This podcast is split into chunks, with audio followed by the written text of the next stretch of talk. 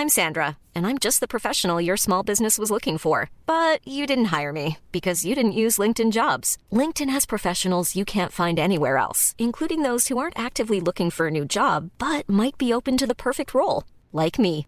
In a given month, over 70% of LinkedIn users don't visit other leading job sites. So if you're not looking on LinkedIn, you'll miss out on great candidates like Sandra. Start hiring professionals like a professional. Post your free job on linkedin.com/people today. Bonjour à tous et bienvenue à l'heure des pros ce matin. Nous ne voulons plus de milliardaires en France. Hier soir, Marine Tondelier, secrétaire générale d'Europe Écologie Les Verts, a lancé la chasse aux riches dans une réunion politique qui sentait bon la lutte des classes, la haine de l'argent et le rejet du modèle capitaliste. Hier soir à Paris, la NUPS tenait meeting. J'ai écouté Tondelier, mais aussi Roussel, Ruffin, Faure, Panot. Je n'ai pas souvenir, même au cœur des années 70, de telles charges contre la société du libre marché. Désigner les riches, combattre l'argent sont un puissant carburant pour alimenter le moteur de la colère. Le capitalisme a évidemment bien des défauts, il valorise les plus doués, il oublie les moins forts, le capitalisme est compétition, mais la société répare ses injustices à travers une protection sociale que personne ne peut nier. Avec la NUPS, nous n'en sommes plus là, on rêve du grand soir, d'un 1789 de la finance, d'une révolution rouge et verte. Pour construire quoi? Un monde sans argent, sans différence, sans liberté, piloté par un petit groupe d'apparatchiks qui instaurerait une nouvelle noblesse. Le XXe siècle a fourni quelques exemples de ce genre. Le capitalisme a certainement beaucoup de défauts, mais le monde de Madame Tonnelier et de ses amis annonce la misère, l'indigence et la détresse. Puisse la France échapper à de telles calamités On va en parler dans une seconde. Ce qui s'est dit hier soir dans ce meeting est tout à fait sidérant. Audrey Berthaud, le rappel des titres. La doyenne de l'humanité, Sœur André, est décédée à l'âge de 118 ans, à quelques jours de ses 119 ans. Depuis plusieurs années, Lucille Randon, de son vrai nom, ne cachait pas une certaine lassitude. Elle souhaitait se retirer de cette affaire, disait-elle, et que le bon Dieu l'entende, le bon Dieu qui l'a finalement entendu hier. Les manifestations autour de la réforme des retraites, plus de 10 000 policiers et gendarmes, dont 3 500 à Paris, seront mobilisés demain. C'est ce qu'a annoncé Gérald Darmanin sur RTL ce matin. Le ministre de l'Intérieur a ajouté que les autorités s'attendaient à la venue à Paris d'un petit millier de personnes qui pourraient être violents.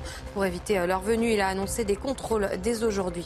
Et puis l'Open d'Australie, Raphaël Nadal a été éliminé dès le deuxième tour euh, par l'Américain Mackenzie à McDonald's 6-4, 6-4, 7-5. Victime de douleur à la hanche, Nadal a lutté jusqu'à la fin et puis on vient de l'apprendre. Richard Gasquet, numéro 1 français, vient d'être éliminé à son tour. Non ça, c'est une surprise. Eugène, et on le regrette parce que c'est, il peut briller sur euh, surface rapide. Eugène, Eugénie Bastier est là, Laurent Geoffrin, Dominique Jamet, Georges Fenech, euh, merci et Gauthier Lebret. Alors, j'ai choisi, nous avons choisi de commencer effectivement ce matin par ce meeting de l'ANUPS. Pourquoi? Parce que il montre le climat qui existe en France et c'est très intéressant. France au bord de la crise de nerfs. Et euh, vous allez entendre Madame Tourdelier, on la connaissait pas encore euh, récemment, elle a donc été élue secrétaire générale euh, Europe Écologie Les Verts. Vraiment, ce qui s'est dit hier, moi, j'ai pas souvenir que ça se dise en France comme ça. Je peux me permettre, la semaine dernière, on parlait des retraites et vous-même, vous m'avez dit il faut taxer la bourse pour payer les retraites. Vous-même, vous êtes dans une, parfois, une tentation de prendre aux riches pour donner aux pauvres, c'est très français. de, trouver d'autres modes de financement n'a rien à voir euh, bah, par rapport à ce que dit Madame Tondelier en disant je ne veux plus de milliardaires en France. Ça n'a rien à voir, euh, me semble-t-il. Ah, me semble-t-il. L'idée qu'il y a un magot qu'on pourrait saisir pour financer les problèmes euh, qui ne vont pas dans. Mais ça, ça s'appelle de la redistribution. Et je dis, c'est un modèle social qu'on peut mettre en place. C'est déjà, très, très, très, étendu en France. Mais, j'entends ce que vous dites. Mais on écoute Madame Tondelier. Je vous assure, écoutez, il y a trois, quatre passages. Je vous assure, c'est vraiment très intéressant parce que ça, ça montre le climat qui existe aujourd'hui en France. Écoutons le premier passage. Ils sont 1%, nous sommes 99%. Comment ce système tient-il encore? Moi, je vous le dis, comme l'aurait dit Étienne de la Boétie, ils ne sont debout que parce que nous sommes à genoux. Alors non seulement mes baskets sont prêtes, les vôtres aussi, je le sais. Non seulement nous allons manifester le 19 janvier, tous les jours qui suivront, mais surtout, puisqu'on nous demande qu'est-ce qu'on propose, on va vous proposer quelque chose. Nous revendiquons que nous ne voulons plus en France deux milliardaires. Nous, nous voulons une France sans milliardaires. C'est sidérant, ça. À une époque, la, gauche disait nous voulons une France sans pauvres. Aujourd'hui, c'est une France sans milliardaires. C'est intéressant ce changement sémantique. Oui, parce que c'est sidérant. Parce que d'abord, il y a. Alors, il faudrait savoir ce qu'est un milliardaire. Est-ce que ça représente vraiment ce que pensent les gens de gauche? Je ne suis pas sûr. Moi, je ne pense pas ça, par exemple. Enfin, ça montre quand même qu'on pensait que Europe Oui, mais attendez, on vient de passer. Verts continue et poursuit dans sa, dans sa, on vient de passer 30 ans où les revenus des classes populaires et moyennes, hmm. dans les pays occidentaux, hein, ont stagné et les, revenus des classes supérieures ont décuplé. C'est ça qui s'est passé. Hmm. Regardez les chiffres. Hein. Ce qui me C'est extrêmement frappant. Je n'ai pas fini. Et, donc, quand vous avez des. Ah. Excusez-moi. Quand vous avez des, des, inégalités aussi fortes et qui augmentent tout le temps, alors que le revenu stagne, alors que dans la période précédente, historique, le revenu des classes mm. populaires montait. C'est donc une bien sûr, mais, mais, je suis moi j'entends ça crée des, des, réactions. C'est de là excessive. Vous, voulez il, faut, pas il faut donner le, le, fond de décor. Avant la discussion, vous voulez pas qu'on écoute quand même deux trois passages Juste une chose. Oui. Ce qui me frappe dans les propos de Mme Tondelier, c'est qu'elle reprend un vieux refrain et elle pose une vieille question. Les inégalités, c'est pas bien.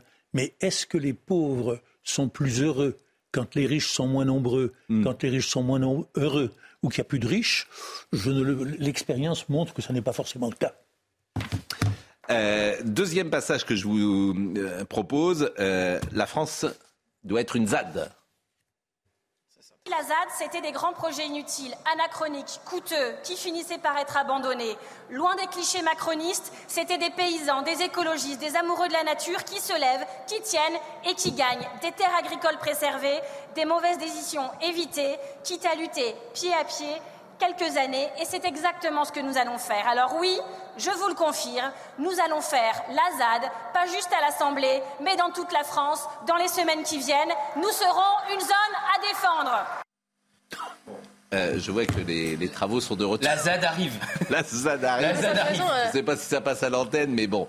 Ce discours sur les 1%, il est très intéressant parce que c'est un discours qui est de plus en plus présent. là, c'est assez présent aussi, euh, manifestement, euh, les, travaux.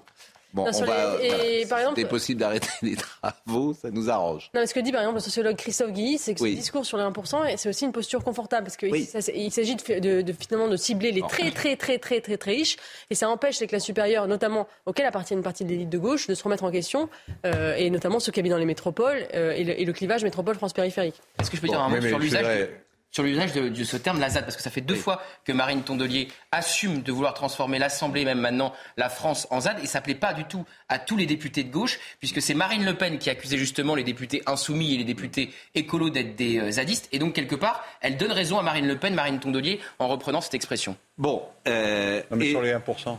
Sur les 1%, oui. Quand vous regardez le taux d'imposition réel, oui. vous vous apercevez que c'est plutôt les classes moyennes qui payent en proportion. Hein, pourcentage. C'est plutôt les classes moyennes qui payent beaucoup d'impôts et les 1% payent moins. Ils payent moins.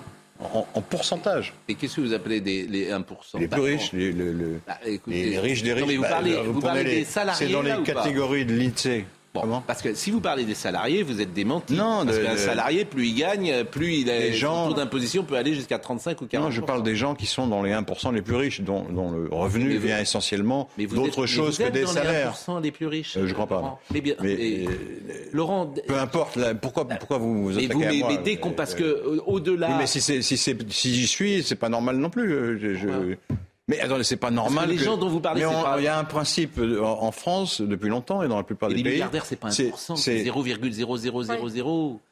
Non, non, non, regardez les chiffres si vous ne me croyez pas. il y a combien de milliardaires en France Je ne parle pas des milliardaires, je parle des 1%. Vous parliez des 1%. Mais vous y êtes, vous Je reprends. Nous y sommes tous Mais alors, qu'est-ce que ça peut faire bah, Qu'est-ce que ça change au résultat ben, Je ne ben, comprends pas. Je, je constate, c'est pas moi qui fais les taux d'impôt. Mais vous avez 40%, vous payez, 40, vous payez plus qu'en classe moyenne. Les classes moyennes sont imposées à, non, à 5 parce que 10% Moi, je n'ai pas de possibilité d'évasion fiscale. Mais moi non plus, j'ai pas de personne oui, les, les gens dont je parle utilisent largement l'évasion fiscale. De quoi vous parlez les, gens les plus riches. c'est pas très compliqué comme concept. Mais alors, un dentiste, il est riche, il a de l'évasion fiscale. Qu'est-ce que vous bah, racontez Oui, il peut y en avoir, bien sûr. Mais vous dites. Mais c'est quoi ce. mais, il y a des dentistes qui. vous avez remarqué, les dentistes qui, qui, font pas des vraies factures, qui font des trucs un peu comme ça. C'est de l'évasion fiscale, ça. Ou même de la fraude. Franchement, vous dites non. Je dis pas n'importe quoi, vérifiez les chiffres, vous verrez. Mais ce que vous appelez les 1% les plus riches, c'est ceux sans doute qui en France, je pense qu'en France, si tu gagnes plus de 60 ou 70 000 euros par an, tu es déjà dans les 1% les plus riches. Donc, euh, euh, des, comment dire, des cas, tous les cadres supérieurs, sans doute, du pays, je parle des salariés là, sont dans les gens les plus riches puisque le salaire médian, il est, je crois, de 1800 euros ou 1700 euros. vous contestez que les plus riches gagnent. Euh, vous pensez qu'ils payent plus d'impôts que les moyens? Bon, on va vérifier. Bah, c'est le taux d'imposition. On va vérifier, je reviendrai avec les chiffres. Eh ben, oui, je reviendrai avec les chiffres. Enfin, c'est les tranches. Mais non, mais les tranches, c'est l'impôt sur le revenu. Les gens ne payent pas que l'impôt sur le revenu sur bah. des salaires. Les gens ne sont pas tous salariés. Parmi les riches, la plupart des revenus viennent du capital, pas du travail. Mais, bien évidemment, c'est ça le problème. Franchement, vous ne savez pas de quoi vous parlez. Les gens dont vous, les, gens dont vous parlez sont complètement. Mais c'est les chefs d'entreprise, mais c'est une minorité. Le, revenu du capital, c'est 0, non, pas du tout. C'est pas une minorité des revenus des plus riches. Enfin, simplement, comme je vous le disais tout à l'heure, je pense qu'en France, on a un problème avec la réussite. Oui, alors ça, c'est encore autre chose. On a un problème. On a un problème. Non, mais ça, c'est toujours ce que les gens de droite disent. Quand on veut prendre de l'argent aux riches, on dit vous êtes jaloux. Mais c'est pas. Peut-être qu'on considère que la situation est injuste. On a un problème. Je peux terminer ma phrase. Un problème avec avec l'argent. Tout simplement, l'argent est suspect, la réussite est suspecte. Moi, je suis très fier quand il y a un Bernard Arnault qui est deuxième ou troisième euh, fortune mondiale, parce que je crois beaucoup, première même fortune mondiale, je crois beaucoup à la théorie du, du ruissellement. Je pense que. c'est ces entreprises là aussi, c'est ces entreprises. Mais bien sûr, bien sûr. S'ils vendaient tout, et c'est virtuel. On cache sa voiture, on cache ceci, on cache cela. Restons, on ne retrouve pas ailleurs, aux États-Unis, par Restons optimistes, mm. si on le peut. Mm. Ce qui m'a frappé dans l'extrait de Marine, de Madame Tondelier mm. que vous venez de nous faire découvrir, c'est qu'il ne semble pas qu'elle ait déclenché les ovations, même chez un public plutôt bien disposé. On croyait avoir évité le pire en évitant Sandrine Rousseau. Hmm. Et on découvre avec Madame Tondelier qu'il peut y avoir pire que Sandrine Rousseau. Alors, on va écouter. Oui, les, chiffres. Sur les 1%, les... Qui est considéré comme super riche? Les Français les plus fortunés gagnent davantage que 99% de leurs compatriotes, soit 7180 euros mensuels au minimum. Bah, je vous ai dit ça, 80 000 euros. Dès que tu es à 80 000 euros par an, euh, ce qui est un salaire évidemment... Euh, de la population. Voilà, c'est ça, mais ça n'empêche pas que les plus riches. Mais, mais, mais, mais, mais, Reprenons votre exemple, par exemple. Quelqu'un qui gagne 100 000 euros par an, il va payer à peu près, je pense, 30 000 euros euh, euh, comment dire, d'impôts par an sur le revenu. Mm. À peu près 30 000 euros, mm. je pense. Donc il va payer, il va être sur une tranche à oui, ou 25 ou 30% s'il est célibataire, hein, si euh, le quotient. bon. Bah, ça, c'est un pourcentage plus important que celui qui gagne que 20 000 euros par an. Oui, sur les salariés. Mais moi, je parlais des gens alors peut-être que c'est pas 1%, que c'est oui. c'est plus haut. Mais enfin, c'est quand même euh, rien. Ça ne change rien au fait que les plus riches, les plus riches des plus riches, payent moins d'impôts que les moyens. Alors là, ce que vous voulez dire, c'est que les super riches, voilà mon argument. Peut-être les super riches, les peut-être pas les 1, c'est peut-être les 0,5, les 0,4. D'accord. Alors ça, il est possible que vous ayez raison, mais c'est, j'ai envie de dire, c'est quelques voilà, c'est. Si on replace ah bah le, terrain, des idées, c'est vrai qu'on a un retour aujourd'hui de la lutte des classes, et c'est d'ailleurs significatif que euh, que, que, la porte-parole d'Europe Écologie Les Verts euh, en parle, parce que c'est vrai qu'au moins elle est sur les fondamentaux. Elle ne parle mm. pas d'hommes déconstruits, euh, mm. de, de, de, de néo-féministes, etc. Mm. C'est vrai que la lutte des classes est de retour. Mais je voudrais qu'on les écoute parce qu'on parle. Parce qu'on les... Vous avez un retour de Marx, vous avez un retour du marxisme. Oui. Et parce qu'il y a des inégalités criantes dans la mondialisation, il faut aussi l'admettre. Mais il y a une détestation aussi française du, très très riche. Et moi, les, pour moi, les deux discours. bon, j'arrête parce que non, mais je voudrais qu'on écoute la NUPS, parce qu'on parle beaucoup, mais ce qui m'intéresse, c'est ce qui s'est dit, parce que ça, ça, ça montre le climat, et c'est ça qui m'intéresse. Par exemple, vous allez entendre un délégué CGT. Alors lui, il avance non masqué. Il va dire la retraite à 50 ans. Mm. Écoutez. On veut une augmentation salariale tout de suite de 2000 euros pour l'ensemble des salariés, le SMIC, et un départ en retraite à 50 ans à temps plein. C'est ça nos revendications. Consternation générale. non, mais c'est euh, donc là on est, on, voit bien qu'il y a quelque chose qui ne qui ne marche plus. Donc euh, euh, une retraite à taux plein à 50 ans mm. et une augmentation de salaire. Mais qui paye? Qui finance? Vous croyez que c'est non, mais ça, c'est pas, les, pas les revendications. Oui, mais il lui donne la parole. Il lui donne la parole lors du meeting. Effectivement, les partis veulent 60 ans. Mais le fait de donner la parole. Pas tous. Pas tous. Comment ça, pas tous? Bah, ils veulent pas tous 60 ans. C'est plutôt 60 ans. C'est plutôt 60 ans. C'est plutôt 60 ans, mais il y a une partie de la gauche qui, qui, sait très bien. Olivier Faure a dit 60 ans. Hein. Olivier Faure a dit 60 ans. Oui, avec 43 années, donc ça. Je, je, oui, donc c'est le, plus à droite dans la Non, c'est pas le plus. La CFDT plutôt 62. Je, le dis pour Marine, il faut arrêter les travaux là, parce que là, sur le plateau, on a s'entendre. Donc si quelqu'un pouvait aller...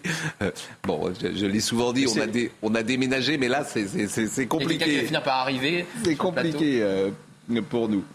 Euh, vous voyez, par exemple, il y a quelqu'un qui m'envoie un message qui dit Bonjour Pascal, je déclare en 2022 106 000 euros. Hmm. Donc quelqu'un qui gagne très très bien sa vie. J'ai fait une mise au point. Je, oui, je, je visais les plus riches des plus riches. J'ai bien compris.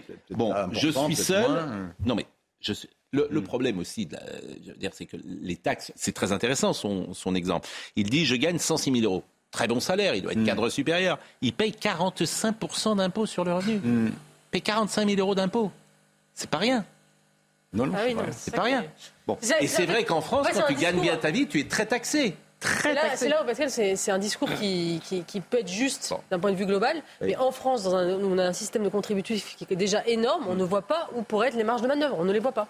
Alors, dernier passage de cette NUPS, vous allez entendre M. Roussel, M. Faure, M. Ruffin et Mme Panot. Et là, vous êtes dans quelque chose de très offensif hein, euh, de ce que veut la NUPS. Mmh. Moi, le, modèle de la NUPS, euh, je ne sais pas comment, euh, comment ça peut fonctionner. Écoutons. C'est ce jeudi-là qui va compter. C'est ce jeudi-là, 19 janvier prochain, que les murs de l'Élysée doivent trembler c'est jeudi prochain que le gouvernement doit trembler. C'est jeudi prochain qu'Elisabeth Borne doit ravaler sa réforme des retraites. C'est jeudi prochain que nous devons montrer que nous sommes la force et le nombre survivrons. Battons-nous, battons-nous encore et faisons-les reculer ensemble, chers camarades, jeudi et les jours prochains. Avançons, combattons, ne plions pas, ne nous résignons pas. Debout, debout encore et forçons le destin. Merci. Parce que ces gens, les gens, notre peuple, notre pays, ils les connaissent comment? Ils te connaissent à travers des tableaux Excel. Pour eux, ce sont des petites lignes dans des codes juridiques ou ce sont juste des statistiques. Pour nous ici, ce ne sont pas des amis imaginaires, ce sont nos camarades, ce sont les gens qui font tourner le pays. Et pour nous, c'est mille voix, mille vies, mille visages. Les amis, si nous sommes aussi nombreux et nombreuses, c'est que nous savons que la retraite est un choix de société. Et si le peuple est aussi nombreux à résister, c'est parce qu'il sait qu'un autre modèle est possible. Car cette réforme, c'est le vol délibéré de notre temps libre et donc de notre liberté. C'est ce temps de vie qui échappe au temps contraint du travail, à sa cadence parfois infernale, au stress, à toutes ces déterminations qui nous sont imposées par d'autres.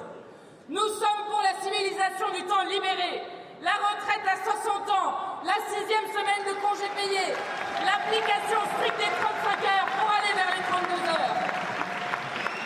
Ce sont à ces instants de la vie que commence le choix et la je comprends que Mme Panot fasse de la politique. C'est la seule chose qu'elle peut faire. Parce que dans l'entreprise, elle ne trouvera jamais sa place. mais non, mais c'est vrai, parce que euh, c'est la seule chose qu'elle peut faire. Puisque, en gros, elle t'explique qu'elle ne veut pas travailler. Donc, ce qui est compliqué dans une entreprise. Elle n'a pas dit ça. Euh, bah si, elle veut le temps libéré. Donc, donc, c'est vrai que libéré, ça ne veut pas dire qu'on ne travaille pas. Ça oui, bon, équilibre C'est vrai que ce qui est il y a un état d'esprit. Il y a un état d'esprit. En plus, ce qu'ils ont dit là dans, votre, dans la série, mm. qu'est-ce qui est choquant? Ils font des meetings, hein, évidemment, à la fin d'une, à la fin d'une. Attendez, j'ai terminé. À la fin de la péroraison, on parle plus fort. On parle plus fort parce qu'on veut entraîner la foule. voilà ce qu'ils ont fait, c'est normal. À faire trembler les murs de l'Elysée. Bah oui, bah c'est. Voilà, excusez-moi, la formule est un peu malheureuse quand on sait que Pourquoi selon le renseignement, il y a des gilets jaunes qui veulent venir manifester au bord de, aux abords de l'Elysée. Trembler les murs, c'est parce qu'il y a du bruit. Faire trembler les murs de l'Elysée, c'est pas sa meilleure formule. On peut utiliser des images. C'est une image. En tout cas, on parlait, on parlait régulièrement. En tout cas, les profils de ces gens-là ne peuvent faire que de la politique parce que leur état d'esprit. Vous êtes purement. Euh, je peux terminer ma phrase aussi. Vous dites une bêtise. D'abord, euh, quand vous parlez, vous ne faut pas vous interrompre, mais quand on est pas d'accord avec vous, je vous dis, ne peuvent faire que de la politique. Parce que dans l'entreprise, ils mm. auraient en l'état d'esprit qu'ils manifestent, la difficulté de travailler parfois ensemble, la difficulté de penser collectif, etc. Ça, ça rendrait les choses compliquées. Pour étayer votre propos. Donc, et après, tu fais des apparatchiks euh, ou euh, une sorte de noblesse au-dessus qui gouverne pour les autres. On ne sait pas comment les autres vivent, les autres sont pauvres. Mais gens... il faut de, ça appelle faire de la politique. Ils sont élus. Bah, ils sont bien sûr. Élus. Mais, c'est pour ça qu'on en parle. Mais je vous assure, euh, je répète, ces profils-là dans l'entreprise mais vous n'en savez rien. en difficulté. Bah, D'ailleurs, c'est pour ça qu'il. Pour étayer votre propos, j'ai vu un, article récemment. Euh, beaucoup de députés En Marche, notamment, qui ont été battus hmm. en 2022, sont à Pôle emploi et ont énormément de difficultés pour trouver un travail quand même extraordinaire. Hein. Oui, mais là, il dit. Il ne faut pas dramatiser. Autrefois, autrefois c'était impensif que la chaleur communicative des banquets. Hmm. Là, on voit des gens qui sont poussés au rouge par l'atmosphère chaleureuse d'un meeting. Ils disent n'importe quoi qui fait plaisir à leur public. Et euh, c'est quand même. Euh, les extraits que vous venez de euh, diffuser sont quand même extrêmement négatifs pour la cause qui est défendue. Voilà, ils se tirent des balles dans le pied. On, se, dit, on se dit, ce sont des irresponsables. ils se tirent des balles dans le pied. Complètement. Pardon, mais ce qui est intéressant, c'est qu'il y a quand même un phénomène de droitisation du pays sur plein de sujets comme l'immigration, mm. etc. Mais il y a aussi un phénomène souterrain de gauchisation du pays sur les questions sociales. Euh, il ne faut pas sous-estimer le score qu'a ah fait la NUP à la présidentielle. Et euh, je pense qu'il y a beaucoup de gens, qui, enfin, la mobilisation contre la réforme des retraites va être importante parce que beaucoup de gens ne veulent pas renoncer à des acquis sociaux qu'on leur a vendus comme totalement tenable sur le long terme. Euh, et donc, ça va, il va y avoir une grosse mobilisation et on ne doit pas sous-estimer aussi cette, cette et la, gauche, enfin, a raison de se saisir de cette opportunité, en tout cas d'un point de vue politique, stratégique. Il est évident que la réforme des retraites est un créneau pour Jean-Luc Mélenchon et la NUP. On va parler de la mobilisation justement. Euh, hier euh, soir, on a ouvert l'émission Laurent Geoffrin avec un petit tweet qui m'a amusé, qui, qui était de Julien Bouchet et qui euh, écrivait ceci Notre système de retraite, notre système donne une retraite à 57 ans à un comptable de la SNCF qui ne peut pas être licencié et demande à un comptable du privé de travailler jusqu'à 64 ans alors qu'il risque, lui, d'être viré à 55. Et la pénibilité est la même. Devinez qui fait grève. Et j'ai trouvé ce petit tweet amusant parce que le comptable de la SNCF, il a le statut de cheminot.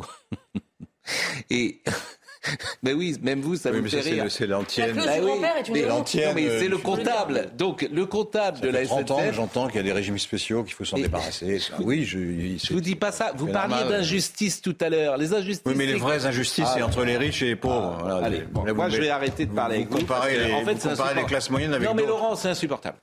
Donc vous, euh, c'est insupportable. Vous pourrez, on peut plus parler. Mais allez-y, ben, Laissez dire un mot aux gens ou autrement parler je vous en Prie, je vous en prie. Les injustices, c'est toujours à géométrie variable pour vous. Je suis désolé de vous le dire, mais le comptable qui va jusqu'à 64 ans, c'est aussi injuste pour lui de voir que le comptable de la SNCF va jusqu'à 57 ans. Ils font le même travail. C'est ça. Vous, non, vous, êtes, vous avez deux œillères, contrairement. Moi, je sais très, j'entends ce que vous dites parfois. Parce qu'ils ont le même salaire. C'est la question aussi. Mais ils ont, ils ont sans doute pas le même salaire, parce que la SNCF, on gagne moins euh, que dans le privé. Mais libre au comptable de la SNCF de quitter la SNCF. ce que je veux vous, bien sûr, ce que je veux vous dire, c'est que que le comptable de la SNCF ait le statut du cheminot. Enfin, voilà. Je peux parler Il roule pas, beaucoup. Pas vous Il roule pas beaucoup. Non, mais ce qui est injuste, c'est vrai que c'est la clause du grand-père. Euh, franchement, le, fait que la réforme de retraite s'applique aux régimes spéciaux euh, dans, dans une quarantaine d'années. Bah, c'est un manque de courage politique absolu. Et, et, pour le coup, là, c'est une injustice par rapport à la moyenne des Français. Laurent. non, mais il y, a des, y a des différences euh, injustifiées parfois, donc des injustices entre salariés, bien sûr. Enfin, la grande euh, différence, c'est quand même entre les gens qui sont euh, propriétaires du capital, pour faire court, et ceux qui ne le sont pas. C'est une énorme différence, là. Elles sont, c'est incommensurable. Pour la retraite? Quand vous comparez des choses qui sont différentes, quoi. Bon, la mobilisation, en tout cas, je dis, euh, personne ne sait vraiment comment ça peut évoluer. Euh, on dit que l'Élysée serein. Franchement, euh, moi, je serais l'Élysée, je ne serais pas serein. Parce que. Comment? Ils ne seront pas là. Ils sont en Espagne. Oui. oui. Ils oui. C'est vrai qu'ils sont en Espagne. Il y a 11 S'il n'y a plus de carburant dans les stations essence, le président de la République et 11 ministres sont en Espagne le jeudi. 11 ministres, il y a 11 ministres du gouvernement. Il y en a qu'un qui reste, c'est Olivier Dussopt il dit quand même, il faut quand même que je reste, moi. Le ministre des Transports est parti, euh, le ministre de l'Éducation nationale accompagne le président. Euh, donc il n'y a pas véritablement d'inquiétude. Hein. La pause. la pause et nous revenons pour parler évidemment de la journée de jeudi. On sera avec Nicolas Dupont-Aignan dans une seconde.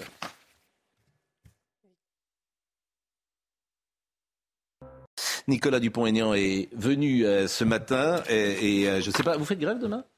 Ah oui. Vous défilez J'irai saluer les, les adhérents de Debout la France qui manifestent. Oui, j'irai. Pour la première fois de ma vie, d'ailleurs. Faites attention, parce que quand vous allez croiser la CGT, c'est peut-être pas, vous n'êtes pas forcément sur la même euh, ligne. Non, mais je pense que c'est important demain qu'il y ait une mobilisation pacifique, calme, mmh. et symboliquement, j'irai. Bon, Audrey Berthaud nous rappelle les titres du jour. Les urgences de l'hôpital de Fréjus-Saint-Raphaël ferment. Aucun patient ne pourra être accueilli jusqu'à samedi matin. Le service euh, ferme car la quasi-totalité du personnel est en arrêt maladie. L'accueil des patients en détresse vitale sera tout de même assuré.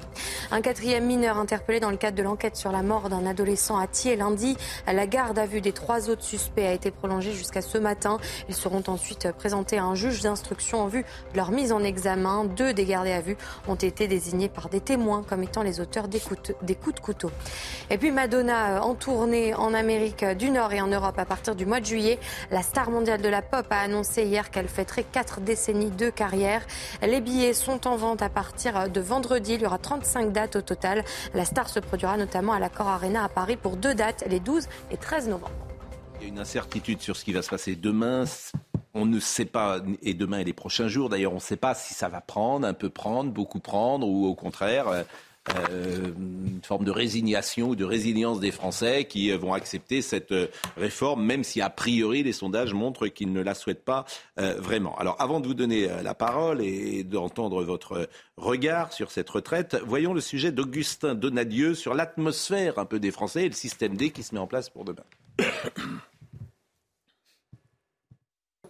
Avant une journée de grève comme jeudi, il y a deux types de voyageurs. Les mécontents, impactés par la grève, oui, ça nous fait chier. et qui le font savoir, ils nous emmerdent. En cœur. Puis il y a les autres qui considèrent la raison de ces grèves plus importante que les perturbations qu'elles engendrent. Je peux comprendre le mouvement puisque c'est pour nous tout simplement pour l'avenir. Avec un réseau de transport si perturbé, les travailleurs n'ont pas le choix. Ils doivent s'adapter. Bah, télétravail. pas le choix. Bah du coup je pense que je vais prendre un Vélib pour aller au travail euh, vu que je suis en banlieue euh, voilà c'est ce qui est le plus simple en fait au final. on espère qu'il pleuvra pas. Je devais aller à Marseille avec euh, la fac et du coup bah, on va pas à Marseille parce qu'il n'y a plus de train. Du côté de la SNCF, la grève débute à 19h et prendra fin vendredi à 8h. Dans le cas où votre train serait annulé, vous devrez pour obtenir un remboursement intégral annuler vous-même votre billet avant l'heure de départ initiale de votre train. Dupont-Aignan, qu'est-ce que vous contestez dans cette euh, loi et, qu'est-ce que vous proposez en échange? Ce que je conteste, c'est d'abord le moment. La France sort de la crise du Covid, exténuée. Euh, il y a une crise du pouvoir d'achat considérable. Il y a une angoisse des Français. Il y a un régime qui est excédentaire cette année, 3 milliards d'euros. Il n'y a aucun problème de financement à court terme, aucun. Euh, il y aura en 2030, selon les prévisions les plus apocalyptiques du corps, 7 à 10 milliards de déficit par an. Je vous rappelle qu'on laisse filer 20 milliards par an dans des fausses cartes vitales, qu'on laisse filer 1 milliard par an de retraites payées à des morts à l'étranger, euh, qu'on a augmenté le prélèvement de l'Union européenne euh, de 5 milliards par an en quelques années. Donc, c'est curieux. Euh, on laisse filer les gaspillages, mais tout à coup, crise de nerfs sur un problème hypothétique dans 10 ans. Donc, je dis que ce n'est pas le moment Premier point. Je dis ensuite que la réforme est très injuste parce qu'elle va peser sur les classes populaires, ceux qui commencent tôt, qui vont cotiser plus que les autres. C'est ahurissant. Euh, je dis enfin qu'il y a d'autres solutions hein. pour préserver le régime par répartition en se posant calmement ce qu'on n'a pas fait depuis des années. Et la seule solution, elle est double. C'est renouer avec une politique familiale à moyen terme, et c'est relocaliser les emplois par une vraie politique de baisse des charges sur nos PME. Car sinon, tous les cinq ans, on va faire cette crise nerveuse qui n'a aucun sens. Le pays a d'autres défis immédiats à relever. Voilà pourquoi je trouve ça absurde. Et je propose une solution politique, parce que les manif... J'ai pas envie de voir bloquer le pays. Euh, je ne suis pas CGT, vous le savez bien. Euh, et je pense qu'on peut bloquer le gouvernement sans bloquer le pays par cette idée de référendum populaire, c'est-à-dire d'initiative partagée, de la Constitution. 185 députés sénateurs, 4 500 000 signatures, on peut les avoir. Et cela bloquerait le gouvernement, cela créerait un débat. Députés 185 députés ou sénateurs. Nicolas Dupont, euh, j'entends tout à fait ce que vous dites, mais comment vous expliquez que le gouvernement euh, tiennent à tout prix à mettre en œuvre cette mesure alors qu'elle est impopulaire. On sait très bien que les gouvernements euh, en démocratie ne, généralement ne font pas des mesures quand elles sont impopulaires. Là, on a 80% de Français opposés et le gouvernement le font. Est-ce que c'est pas parce qu'ils sont obligés et qu'ils n'ont pas d'autre choix Je vais vous dire comment expliquer cette obstination mais deux choses. L'Union européenne, mais, bien évidemment. Est-ce que c'est les marchés euh, financiers qui font pression Est-ce que c'est l'Union européenne On a l'impression quand même que s'ils la font, c'est parce qu'ils sont obligés, parce que personne n'a envie de faire une réforme. Vous posez la vraie question parce que je me la pose très fréquemment. Euh, je pense qu'il y a plusieurs choses. Il y a d'abord euh, une volonté de posture d'Emmanuel Macron qui se raccroche à ça et qui en fait une affaire politicienne aussi pour tuer définitivement les républicains. Hmm. Donc ça, c'est un premier point très tactique, très médiocre, mais qui existe.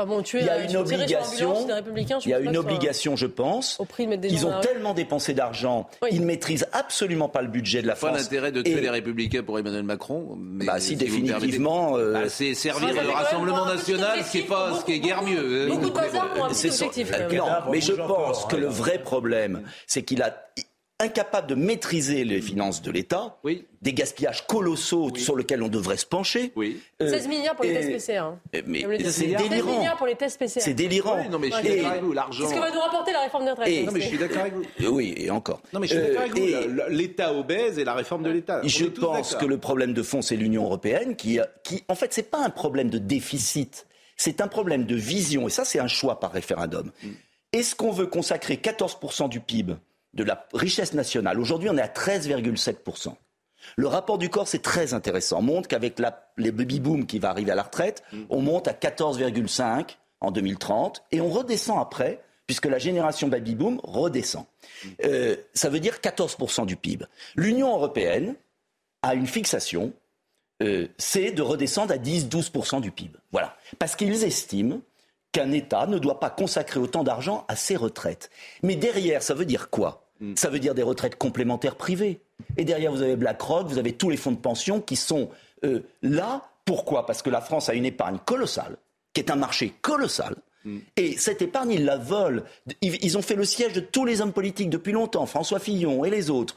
Et, je pense que là, il y a un vrai choix de société. Est-ce qu'on veut garder une retraite? Faut, que la, parole veut... Oui, mais euh, vous me demandiez, elle me posait une question, j'y réponds. Je pense que c'est un vrai problème de choix politique. J'entendais à l'instant Nicolas Dupont-Aignan parler de l'État et des, recettes et des dépenses en matière de retraite et des prévisions.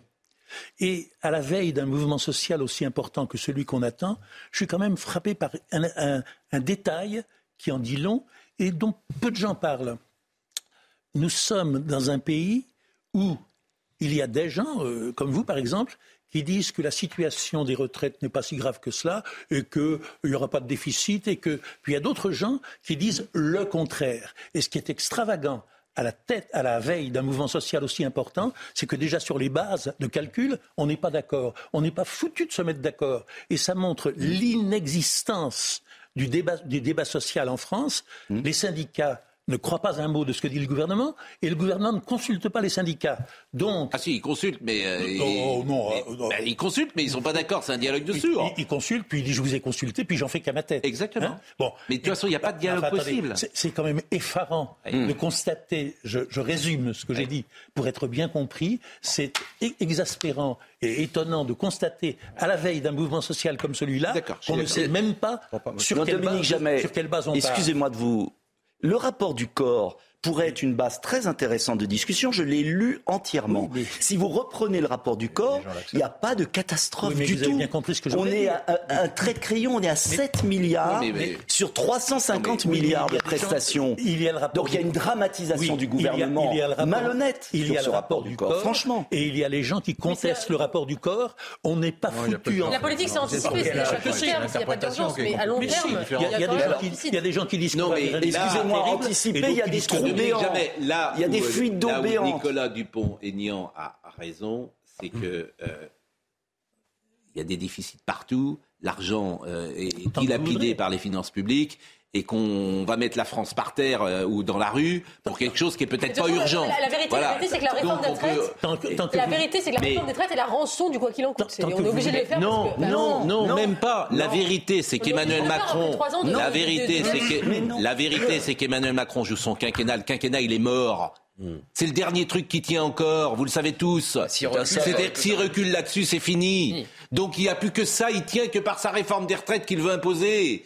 Mais Depuis le mois de juin, il ne s'est rien passé dans ce pays? Donc il ira jusqu'au bout. Autrement, il peut euh, prendre ses clics et ses claques et puis dire euh, expédier les affaires courantes pendant trois ans. Vous le savez tous qu'il y a une affaire politique personnelle. C'est pas urgent. Mais Pascal Pro, l'éducation nationale est en péril. C'est un défi majeur. Euh, l'hôpital est en péril. C'est un défi majeur. Il y a des gaspillages de dizaines de milliards d'euros. Et on va mettre la France dans un climat d'angoisse euh, au moment où les gens ont besoin de retrouver confiance, de conquérir l'avenir, pour pas rien. votre position en fait. Ma position, c'est que je pense que cette réforme totalement. Vous êtes pour 62 ans. ou 64 ans? Non, je maintiens 62 ans. Ah ben non, c'est clair. Pourquoi tous nos voisins Ça n'a aucun sens. Aucun. Alors pourquoi tous nos voisins européens Ils n'ont pas du tout la même démographie. 67 ans par rapport en Belgique. Mais vous, savez, il y a quand même une réalité. Là, on l'a appris récemment. Mm. Euh, les naissances s'effondrent en France. Donc il y, aura toujours moins. Mais non, bah, c'est depuis 1944. Mais c'est pas 46. 46 pardon. La démographie française n'a rien à voir avec la démographie, démographie des autres pays. Laurent, je m'en aura moins d'actifs et toujours Dans les pays, on vous dit 67 ans. Si vous regardez précisément, il y a un départ à la retraite au bout de 37 ans de cotisation, mm. Mm. notamment l'Espagne. Donc c'est beaucoup plus flexible. Moi, ce que je propose, c'est 62 ans on maintient. Mm. Euh, il n'y a pas besoin de créer une crise de nerfs dans un pays fatigué. Mais c'est absurde. Qu'est-ce que vous répondez à ce François Hollande disait la même chose hier. Qu'est-ce que vous répondez quand même un problème? Il y a quand même. Il y a, oh, Laurent, euh, faut que Laurent Geoffrin veut parler. Euh, Laurent Geoffrin, François Hollande, François Hollande, votre ami, disait hier que a le droit. Mais pourquoi vous dites ça à chaque fois Et parce que à chaque fois, euh, je, vous avez, je, vais, je, vais, citer vos amis à vous. Alors, ah mais moi j'ai pas d'amis comme vous ah, avez des amis. Vous n'avez pas d'amis. Bon, mais peu importe. Rien non, mais, vous n'avez pas d'amis. Rien d'injurieux. Mais, mais, non, mais c'est. Non mais bon, absurde. Bon, alors, alors euh, convenez qu'hier il disait c'est pas le bon moment. T'as un pays quel Covid. Bon, moment. bon bah oui, mais c'est essentiel. Il n'y a jamais vraiment de bon moment, d'accord. Oui, mais là, par ailleurs. Mais il n'y a pas de déficit. je voulais dire une chose. Laurent Geoffrin. Laurent Geoffrin. Il n'y a pas de Cette année, il n'y a pas de déficit. Il y aura des déficits. Laurent Geoffrin. Laurent Geoffrin. Excusez-moi. Mais alors, oui, mais non, mais vous. Non, mais en 2020, Laurent Geoffrin. Vous me reprochez de, de couper oui, la parole non, et je ne peux pas aligner trois mots. Laurent Geoffrin. Le, le fond de l'affaire, c'est la mesure d'âge. Il n'y aurait pas de mesure d'âge. Il y aurait d'autres mesures. Euh, la CFDT aura commencé à dire bon, ben, on va négocier. Elle ne serait pas lancée à la tête du mouvement. C'est frappant, ça. La CFDT est à la tête du mouvement. C'est à cause de la mesure d'âge.